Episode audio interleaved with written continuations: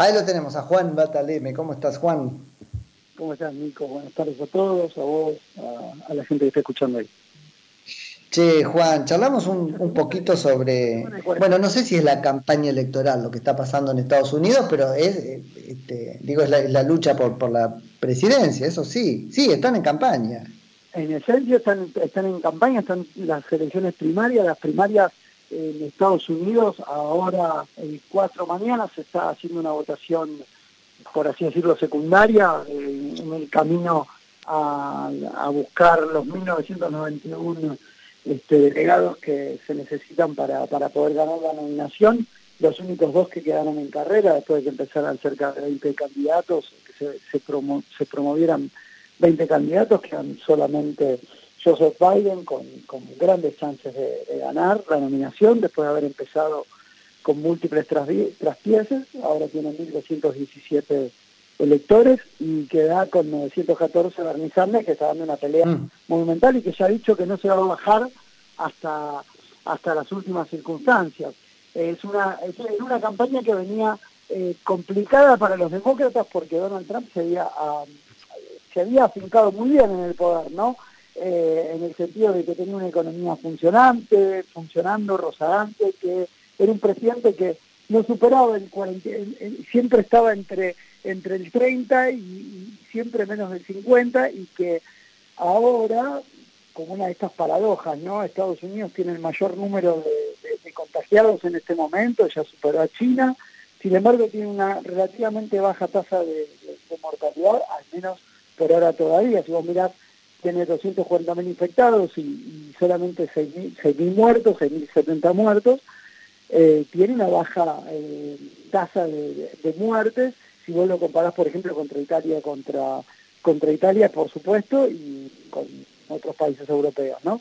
Pero lo interesante es que ahora está teniendo, un está teniendo en esencia el, el mayor problema que tenía Donald Trump, que es una economía que también se está parando, si es que ya no, no se ha parado, y eso aumentó el número de desempleos en los Estados Unidos, y eso va a poner la discusión electoral en otros, en otros términos, por lo tanto el coronavirus, no digo que lo está ayudando, lo digo que los está ayudando a, a los demócratas, pero ciertamente le cortó ese empuje que tenía Donald Trump. Claro. Eh, y tanta esa seguridad que se podía vislumbrar que tenía para ganar su segundo mandato. ¿no? Sí, Juan, yo no sigo el minuto a minuto, digamos, de la política norteamericana, pero tiendo a descreer un poco que mm, el votante, y sobre todo el de, el de Trump, pueda atribuirle a Trump el desasosiego económico de este momento, porque al contrario, él lo vio recuperar una economía y el carácter de cisne negro de todo esto pues salta a la vista. Entonces, eh, poneme eso un poco en su lugar. Es cierto eso que vos estás diciendo. El votante típico de Trump no, este, no va no, no, se va a cambiar tan rápidamente hacia un votar, hacia el, Partido Demócrata. El tema es que Trump siempre ha sido una figura controversial. Eso explica que ha tenido un, un, mandato, una totalidad de mandato con una baja popularidad. ¿no? Tiene un núcleo duro que lo apoya y después hay un número de votantes importantes que antes votaban a otras alternativas y que ahora eh, votaron votaron a Trump, digamos, frente a un y un Obama, votaban a un Obama y ahora ¿viste? votaban votaban o consideraban una opción republicana, que fue lo que pasó en las elecciones de medio término.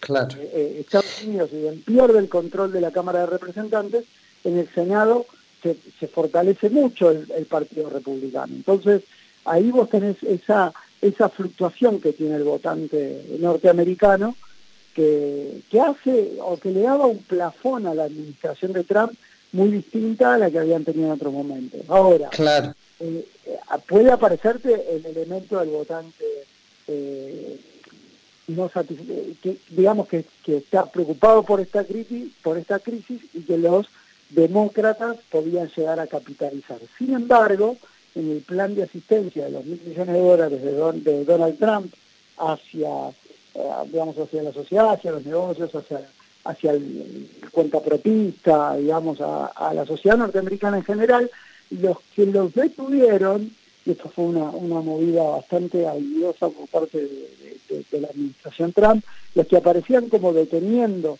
el plan eran los demócratas. Claro, había una serie de ítems que no iban a redundar en beneficio de los votantes, del hombre común, que era lo que estaba defendiendo los demócratas, pero los demócratas estaban obligados a tener que parar todo para poder negociar mejor el, eh, mejor ciertas líneas claro. al votante que se podría identificar con ellos, no con, el votante demócrata.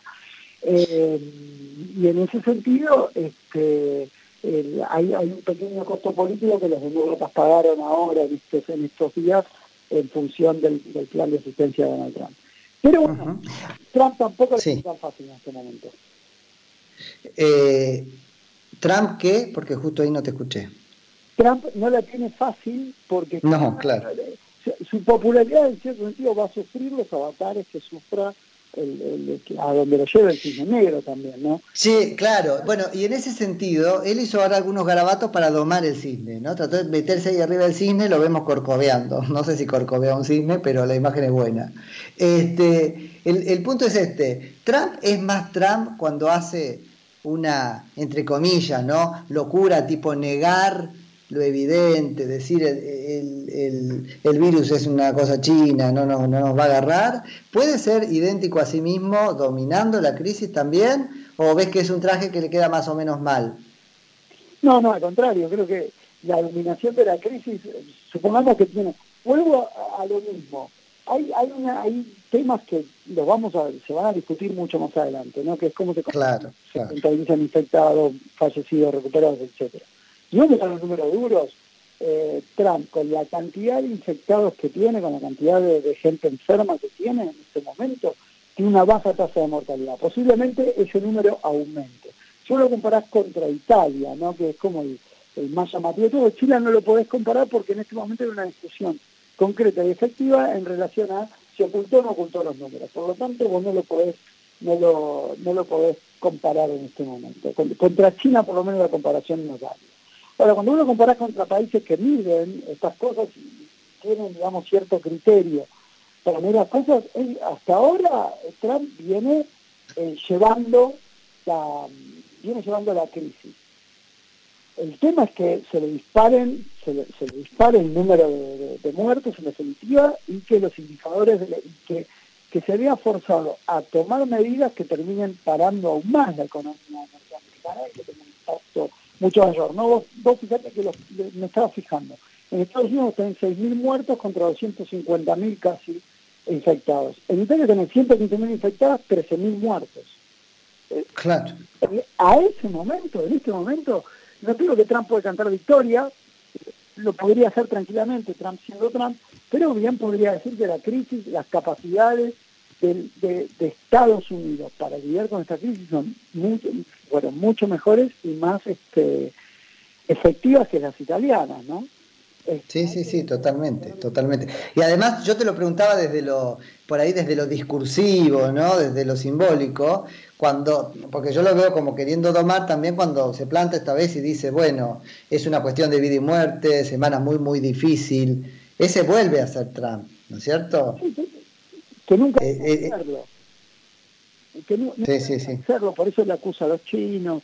Hay que ver si, si impacta muy fuerte esta idea de que, de que la, enfermedad fue en cierto sentido creada por un país, ¿no? O, o exportada por un país, para ser más específico.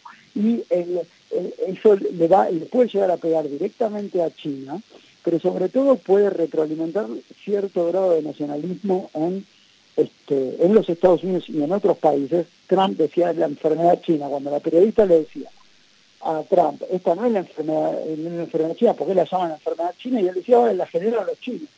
Ojo, sí, sí, sí, sí, si a Estados Unidos se le disparan los, los muertos, el número de muertos, Trump tiene todavía una herramienta discursiva, decir, bueno, esto fue algo adrede, esto fue un contra nuestro, esto nos dañó la economía, pueden movilizar aún más el nacionalismo, eh, de lo que este, lo venías usando ahora, sobre todo en un Totalmente, totalmente, totalmente, y ahí encuentra un lugar donde se encuentra cómodo, entre comillas. Che, Juan, bueno, clarísimo, como siempre, te despido, pero por solo el fin de semana, porque después ahí a principio de semana por ahí el lunes me, me, decías, nos metemos un poquito con el caso Venezuela que está teniendo algunas novedades, ¿no? Dale, cómo no, exactamente. Sí, ahí, ahí, más allá de la declaración de Trump en relación al, al pedido de recompensa, a la, la apuesta de recompensa por Maduro, eh, hay algunos movimientos ahí en el caso de la relación Estados Unidos-Venezuela que vale la pena mirar. Dale, después nos los contás. Te mando un abrazo, buen fin de. Un abrazo. Quédate adentro. Chao.